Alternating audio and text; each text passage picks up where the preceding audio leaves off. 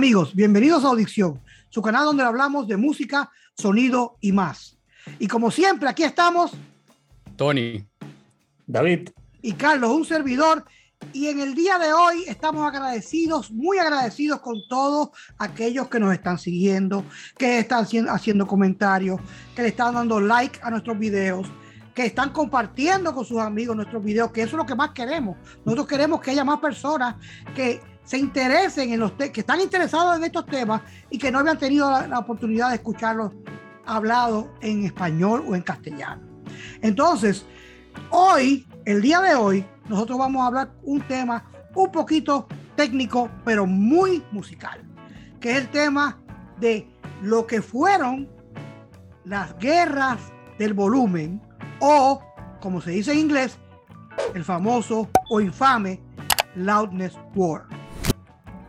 Sí, eh, buena, buena introducción, Carlos. Este episodio será una continuación, eh, como quien dice, o extensión de nuestra conversación que tuvimos anteriormente en, eh, hablando de alta fidelidad, donde elaboramos sobre los, los, diferentes componentes y equipos que forman un equipo de, o, un conjunto sistema de alta fidelidad o como lo dicen hi-fi, que con todo es con la finalidad de tratar de reproducir a lo más que se pueda al, al original.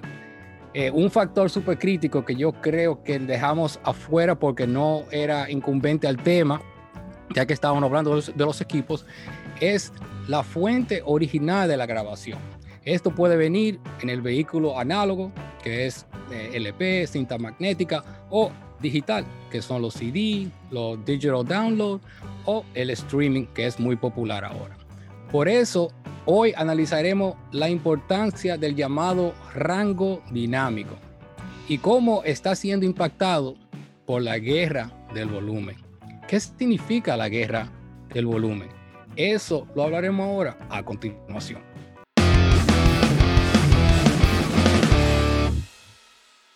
Para entender lo que es realmente el loudness world, primero tenemos que tener, entender qué es el rango dinámico, porque el Loudness World es exactamente sobre este campo en el que trabaja. Y el rango dinámico no es otra cosa más que la diferencia que hay de amplitud entre los picos y los valles en una onda, en un espectro de, sonido.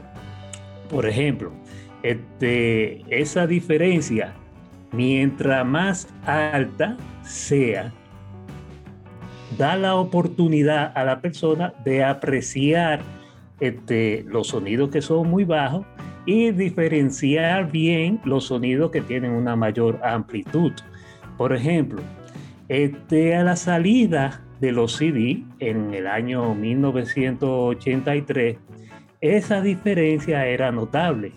Este, se podía apreciar un gran rango de amplitud entre los niveles bajos y el pico en, esa, en, ese espectro.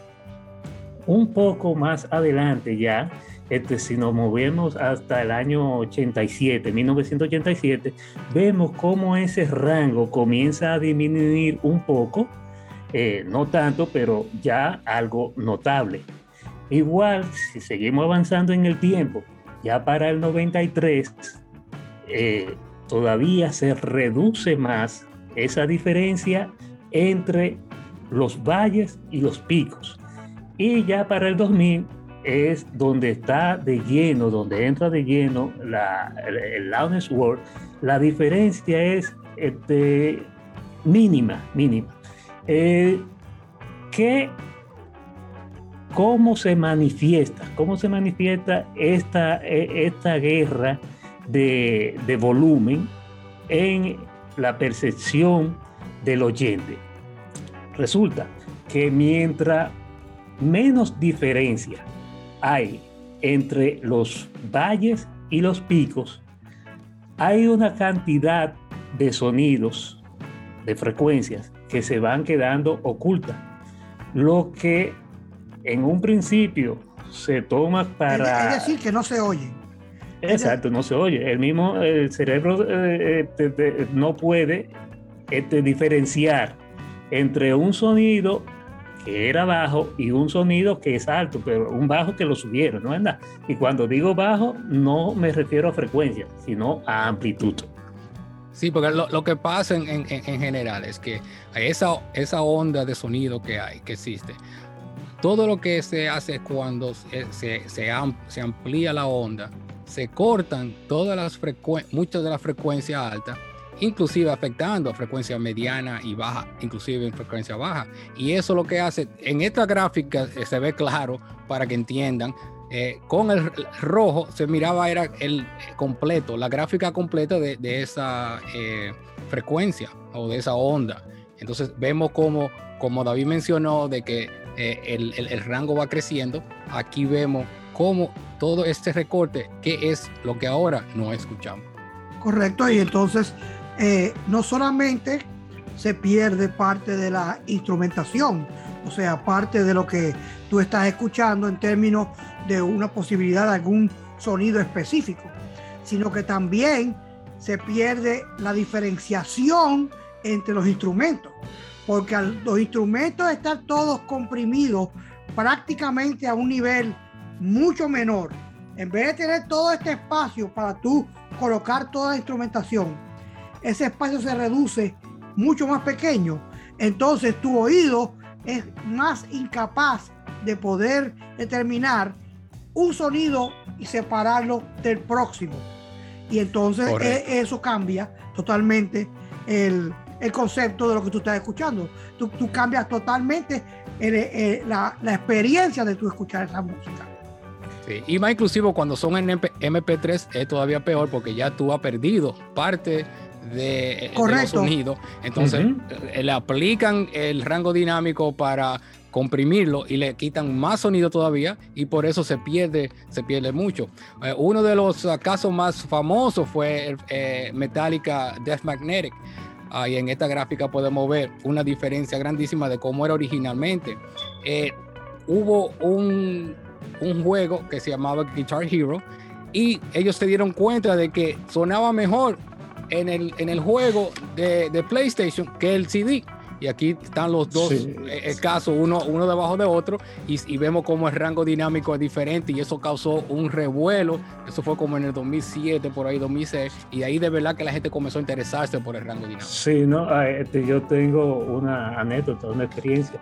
Este, el hijo mío, el mayor, eh, tenía una banda o tocaba en una banda de, de, compañeros cuando tenían 14, 15 años, por ahí ensayaban en la marquesina.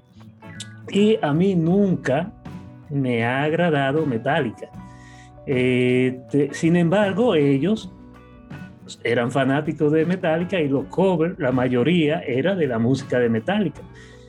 Oyéndolo, escuchándolo a ellos, a mí las canciones me gustan. Eh, oye, pero ¿qué es lo que pasa? Que la canción original a mí no me gusta, sin embargo, en un cuarto sin ninguna acústica, este, yo lo escuchaba mucho mejor. Mucho mejor, exactamente. Entonces es el resultado precisamente de esa guerra de, de Este, si ustedes ven, por ejemplo, esta gráfica de la canción eh, eh, All Nightmare Long, de, que está en el, en el disco de Dead Magnetic, va a ver cómo la amplitud llega al máximo. Es decir, y, hay que explicar que cuando llega, cuando hay que explicar que cuando llega al máximo, que ustedes ven que eso está arriba, eso es lo que le dicen clipping, eso es distorsión. Una vez que el sonido llega ahí, eso es distorsión. Que tú, el clipping de la tijera. Correcto, ah, eso, es que la frecuencia que generalmente termina en una curva arriba, lo que han hecho es que le han cortado el pedazo de la curva y entonces en el tiempo en vez de tener esa curva llenando ese espacio en el tiempo, lo que tiene es este sonido y este sonido. y entonces, eso, ahora tiene mucha calidad. Y ahora hay mucho, muchas cosas que, uh, muchas herramientas que tú puedes averiguar eh, eh, cómo están eh, grabados en el rango dinámico. Hay un, un website que es gratis, eh, Dynamic, se llama Dynamic Range Database, y ahí te enseñan eh, cuál es el rango. Eh, cuando está rojo significa que está entre 0 y 7, que no es muy bueno. De 7 o 8 a 11 es que está en transición, que más o menos va a sonar bien. Y después de, cuando está de 11 para arriba es que va a sonar, está grabado muy, muy bien. sí, también hay otro, otra aplicación que es gratuita eh, Audacity. Es una aplicación para grabar, editar y hasta tocar eh, archivos de audio este, que se puede visualizar, que son las gráficas que hemos utilizado aquí, eh, se puede visualizar perfectamente cómo va variando de una canción a otra el, rango dinámico dentro de la misma dentro de la misma canción, cómo varía el rango dinámico. También pueden utilizar el VLC Media Player que también es eh, gratuito. Si seleccionan en la opción de visualización, la opción de scope, ahí van a ver cómo la onda va variando y mientras más grande se va poniendo, eh, bueno, quiere decir que si está grande y se mantiene grande, está saturado. Está, saturado. Y le vamos a poner todos los, links abajo para que ustedes puedan entrar y buscar, porque todo eso es gratis. Esas son herramientas que tú tienes. Si está interesado en saber cuál es el número, el, database de, Dynamic Range tiene miles y miles de canciones. Yo siempre encuentro ahí lo que ando buscando. Eso está, es una herramienta muy buena de tener. Sí, y, y es muy importante porque en general las personas no saben lo que se están perdiendo en el placer de escuchar la música cuando la música que le han enviado para escuchar está comprimida. No importa que tú, como dijimos en el episodio de, la alta fidelidad, no importa que tú tengas el mejor equipo, el equipo más caro del mundo. Si ese archivo, si esa grabación original no tiene la calidad necesaria, tú no la vas a disfrutar con la calidad que esos músicos pretendían con la que tú escucharas la música. Sí, y, el ejemplo, Carlos, es eh, eh, como eh, mencionábamos una vez, esa, y todo el mundo va a tener esa experiencia. Si tú estás acostumbrado a tomarte un buen jugo de naranja ahí exprimido, natural, tú, y tú estás acostumbrado a eso ya, dices, ok, bueno está este jugo.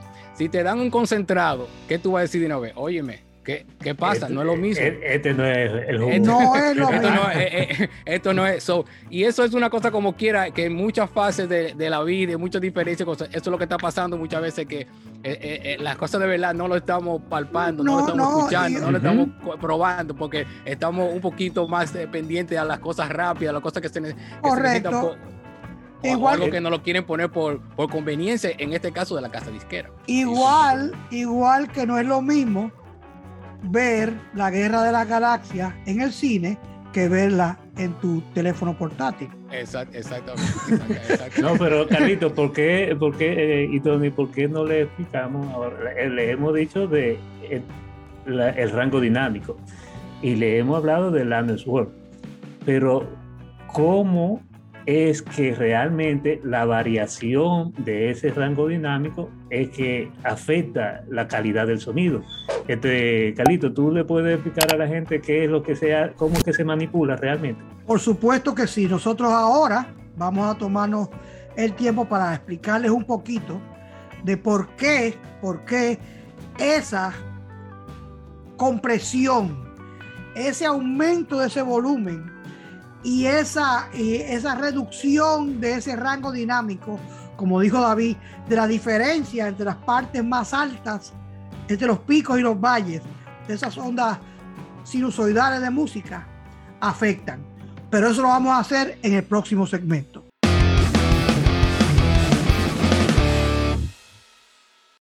¿Por qué nosotros consideramos que el Loudness World, la guerra del volumen, ha sido negativo para el disfrute de la música. Voy a explicar un poquito de la psicología de cómo se escucha la música. Hay frecuencias que debido a la evolución de la raza humana, nuestro cerebro interpreta como posibles señales de peligro. Eso hace que se secreten sustancias químicas en nuestro cuerpo que nos hace sentir incómodos o incluso puede producir la sensación de miedo. Aunque nuestro cerebro consciente sabe que no está en ningún peligro real, nuestro subconsciente no hace tal distinción y el resultado es sentirse incómodo. De hecho, uno de los placeres de la música es tener espacio de aire o vacío entre las secciones de volumen más alto y las secciones de volumen más bajo de la música. Eso contribuye a crear esa separación que mencionamos entre los instrumentos utilizados en esa pieza musical, lo cual hace más detallada y por ende más interesante al que escucha esa música. La compresión elimina ese espacio. Y, bueno, uno de los problemas más grandes de la compresión también, cuando tú mencionas eso también, es que por eso que mucha gente dice, oye, estoy cansado de Te da fatiga, correcto. El efecto de fatiga. Sí, porque es que todo el, todo el tiempo está el oído a todo lo que da. exactamente. Y está recibiendo, como Carlos dijo, eh, está recibiendo todas esas ondas que tu cuerpo, tu cerebro no está acostumbrado a recibirlo de esa manera. Y por eso que muchas personas dicen, no, no, no puedo seguir oyendo más música ya porque me, duelen los oídos. Los oídos nunca te debieran doler, ¿sabes? Pero cuando tienes esas condiciones, sí te va a doler porque es algo inusual para los oídos. Correcto, es correcto. Es que esas frecuencias que mencionamos normalmente no van a estar tan altas si hay frecuencias por encima de esas y frecuencias por debajo de esas que también se notan. Tú, tú vas a ser capaz de interpretar conscientemente que lo que estás escuchando no es una situación para sentirte incómodo, porque se supone que uno escuche la, escucha la música para sentir placer. Entonces, pero si todo está comprimido en ese rango dinámico, entonces la fatiga va a venir de todas formas, de todas formas.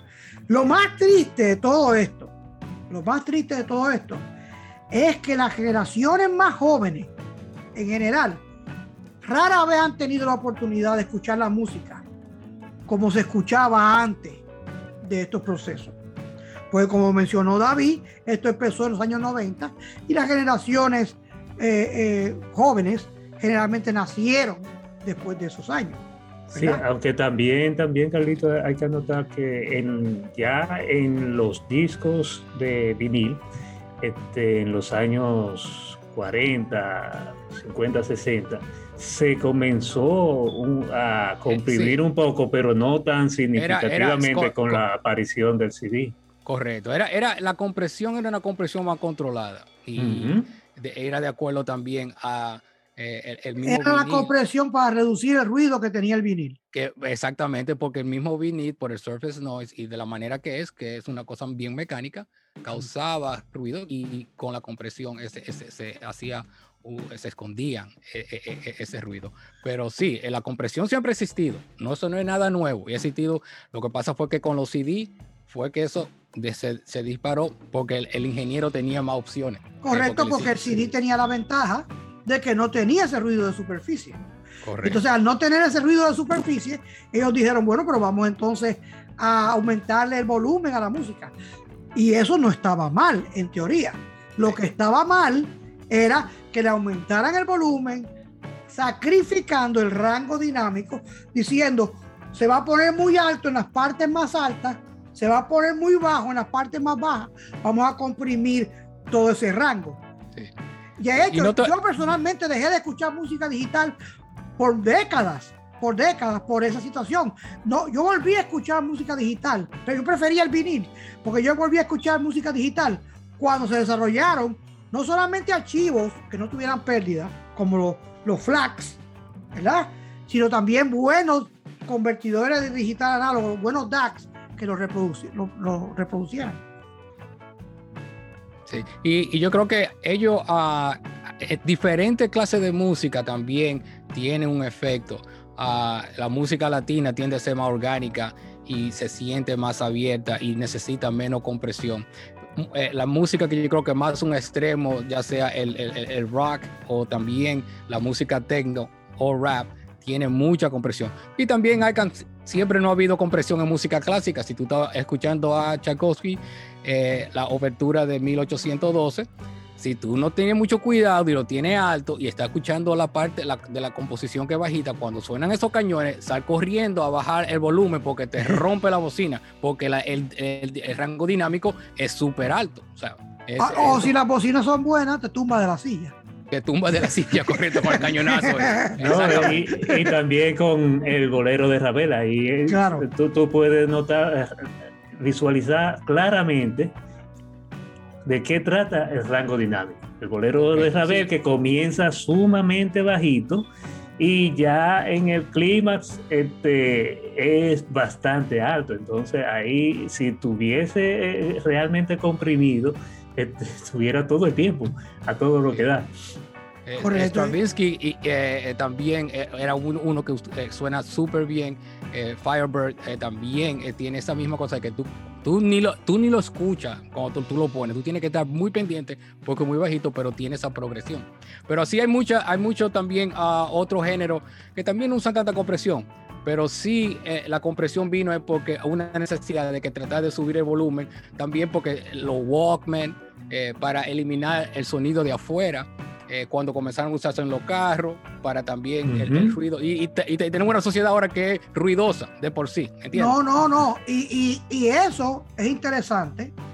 Es interesante porque ver, ver las razones por las cuales ellos decidieron hacer esa compresión es un tema bastante importante y es el tema que vamos a tratar después de esta pausa.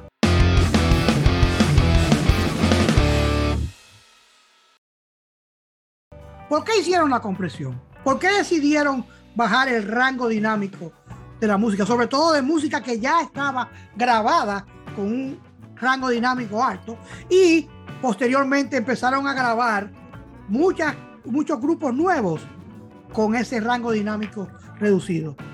La compresión, en cierto modo, como Tony más o menos mencionó, respondía a los dispositivos en los que se estaba reproduciendo la música. Ya la música era más portable. Las personas podían escuchar un CD en su carro, podían escuchar un CD en un Walkman con unos audífonos y esos audífonos tenían, esos audífonos y tanto los reproductores de automóvil no tenían la capacidad de reproducir todo, además del ruido ambiental que hacía que las partes más bajas de la música no se oyeran. Esa pudo ser una razón positiva para que eh, ellos hicieran eso, pero fuera buena. No, espérate, Carlito, también hay que mencionar que aparte de las condiciones físicas y limitantes eh, en el medio ambiente, eh, el objetivo de subirle el volumen a la música es hacerla más comercial, que a la gente la, le atraiga más, porque fíjate... Esté más alta. Exacto, fíjate que la publicidad, los anuncios en la televisión, en la radio, regularmente está más alto que el contenido y no es este por error, es que a la gente le llama la atención los sonidos altos. Sí, y hay, ello hay una esperanza en esta guerra de, de volumen, como le queremos llamar, y inclusive ellos hay personas, ejecutivos del mundo de la música que están trabajando en eso. También tenemos... Eh, menos mal. Eh, sí, menos mal. y también tenemos productores de música, eh, ya sea Steve Wilson, también Steve Hoffman, y tenemos al famoso Bobcat, que él hizo inclusive, él, dijo que supuestamente se acabó la guerra, porque Apple implementó lo que le dicen el sound check, que es algo para poder controlar el volumen, que sea todo igual en los streaming services. Y la música streaming ahora es la que se está escuchando más y la que es más popular. Y eso ahora, con este sistema nuevo que es mandatorio de Apple, lo está usando Spotify, lo está usando uh, Amazon Music, lo está usando YouTube, SoundCloud y Tidal, que son muchos de los streamers. Y eso está haciendo que todos los artistas o los ingenieros de sonido, eh, los mastering engineers, comiencen a tratar de ponerle rango dinámico alto y la compresión más bajita. Exacto, eso es una esperanza realmente. Eso es algo. Comenzó 19, el, 2019-2020. Eso es una cosa nueva que tenemos que ver si lo van a seguir. Ojalá, ojalá que lo continúen porque los que, los que nos separamos de la música digital por mucho tiempo, eh, lo vamos a agradecer mucho. Pero veamos a ver, después de todo esto que hemos hablado, ¿en qué podemos concluir el día de hoy.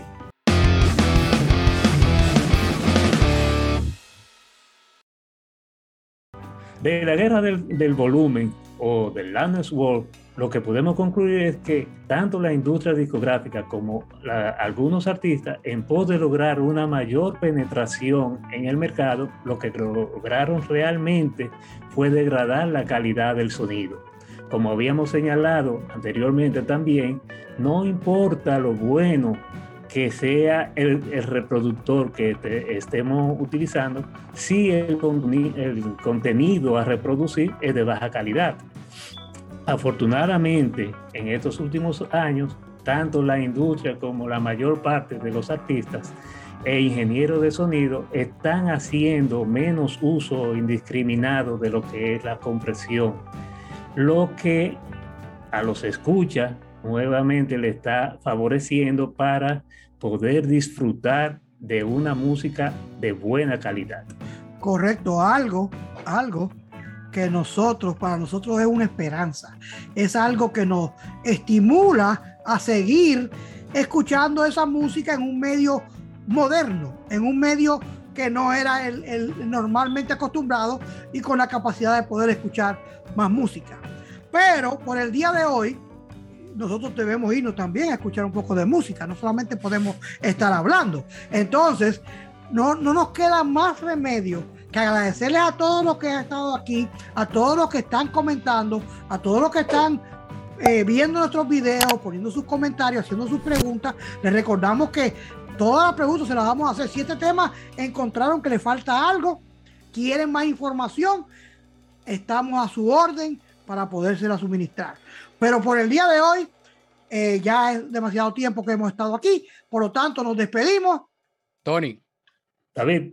Y Carlos, un servidor aquí en su canal de audición, música, sonido y más. Hasta la próxima, amigos.